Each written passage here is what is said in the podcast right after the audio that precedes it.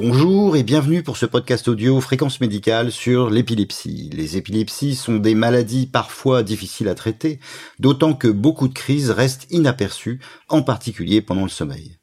Nous sommes avec le professeur William Suraille, neurologue, chef de service de neurophysiologie clinique au CHU d'Amiens et spécialiste de l'épilepsie, avec qui nous allons parler des moyens de détection automatique des crises d'épilepsie.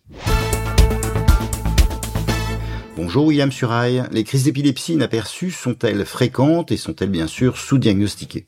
Effectivement, les crises d'épilepsie peuvent passer inaperçues, ne serait-ce que parce qu'une crise s'accompagne souvent d'une perte de connaissance, euh, que, ce soit les crises convulsives ou même les crises focales, hein, dont l'altération de la conscience est fréquente.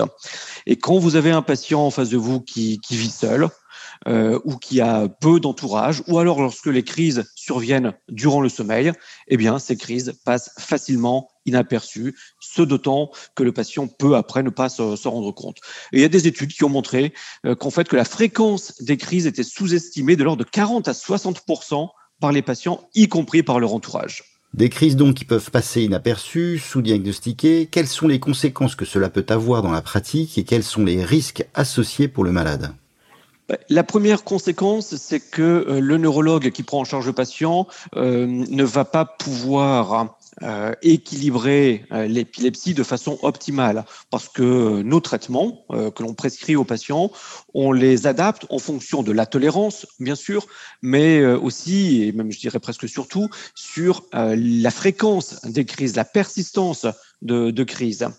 Et si le patient ne se rend pas compte des crises ou si l'entourage ne se rend pas compte des crises, eh bien, on peut considérer que l'épilepsie est équilibrée et euh, en fait laisser un, un, patient un risque de présenter euh, d'autres crises. Et c'est vrai que parfois ces crises peuvent avoir des conséquences, que ce soit une chute au cours d'une crise convulsive avec un traumatisme ou le risque euh, heureusement peu fréquent, qui est celui de, la mort subite ou de la SUDEP, euh, comme on dit en, anglais, qui euh, est une complication euh, tragique des, crises, heureusement pas fréquente, mais pas si rare que ça, et qui va surtout concerner des patients qui font des crises convulsives et notamment des crises nocturnes.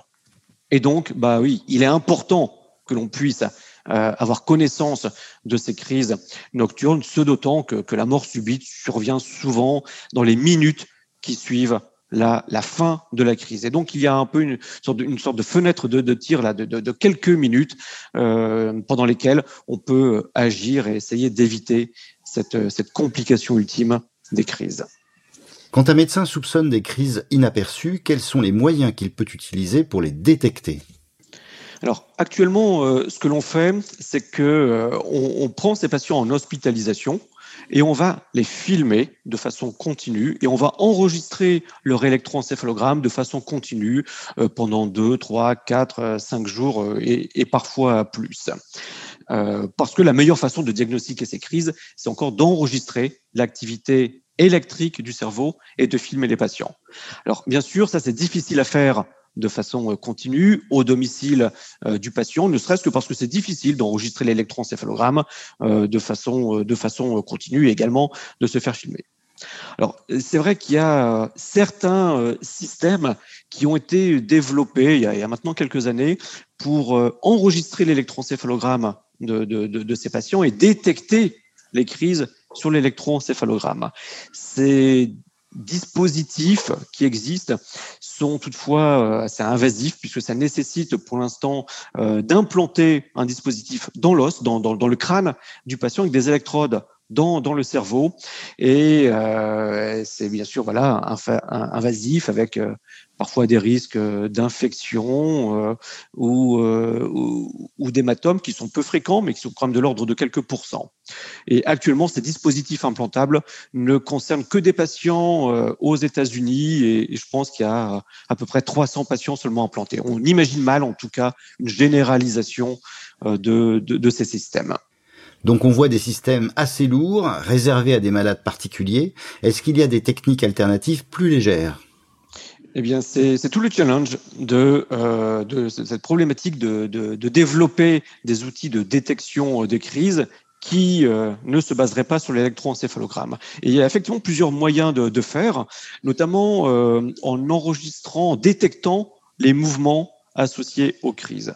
Au cours d'une crise convulsive, il y a des convulsions. Au cours de certaines mêmes crises focales, il peut y avoir des convulsions qui sont donc des, contractions rythmiques des, membres. Et certains euh, outils, certains algorithmes informatiques peuvent, en enregistrant de façon continue l'électromyogramme, l'activité musculaire, eh bien, ces systèmes peuvent apprendre à détecter ces mouvements rythmiques ces, convulsions. Et donc, il y a des systèmes comme ça qui détectent les crises sur l'électromyogramme. Une autre façon de faire qu'on a vu émerger depuis, euh, depuis une petite dizaine d'années, c'est à partir de l'enregistrement de, euh, de l'activité euh, électrique cardiaque, l'électrocardiogramme. Et donc, il est assez facile maintenant d'enregistrer l'activité électrique cardiaque. beaucoup de, de, personnes, et donc de patients, ont des outils connectés des, des montres connectées qui enregistrent l'activité ECG, donc le rythme cardiaque. Or, la majorité des crises et la quasi-totalité des crises avec convulsions s'accompagnent d'une élévation de la fréquence cardiaque. Et en, détectant ces élévations de la fréquence cardiaque, il est possible de, de détecter les, les crises. Ces techniques sont-elles validées et sont-elles disponibles en France? Alors, ces deux techniques, hein, basées sur l'enregistrement des mouvements ou l'enregistrement du rythme cardiaque sont d'ailleurs même complémentaires. Elles permettent maintenant de, détecter les crises avec une bonne sensibilité, c'est-à-dire que plus de 90% des crises peuvent être effectivement détectées. Le principal problème, vous l'imaginez, c'est qu'il y a un taux de, de, fausses alarmes, de fausses détections qui peut être important lors de mouvements euh, particuliers ou lors d'une élévation du rythme cardiaque pour d'autres raisons.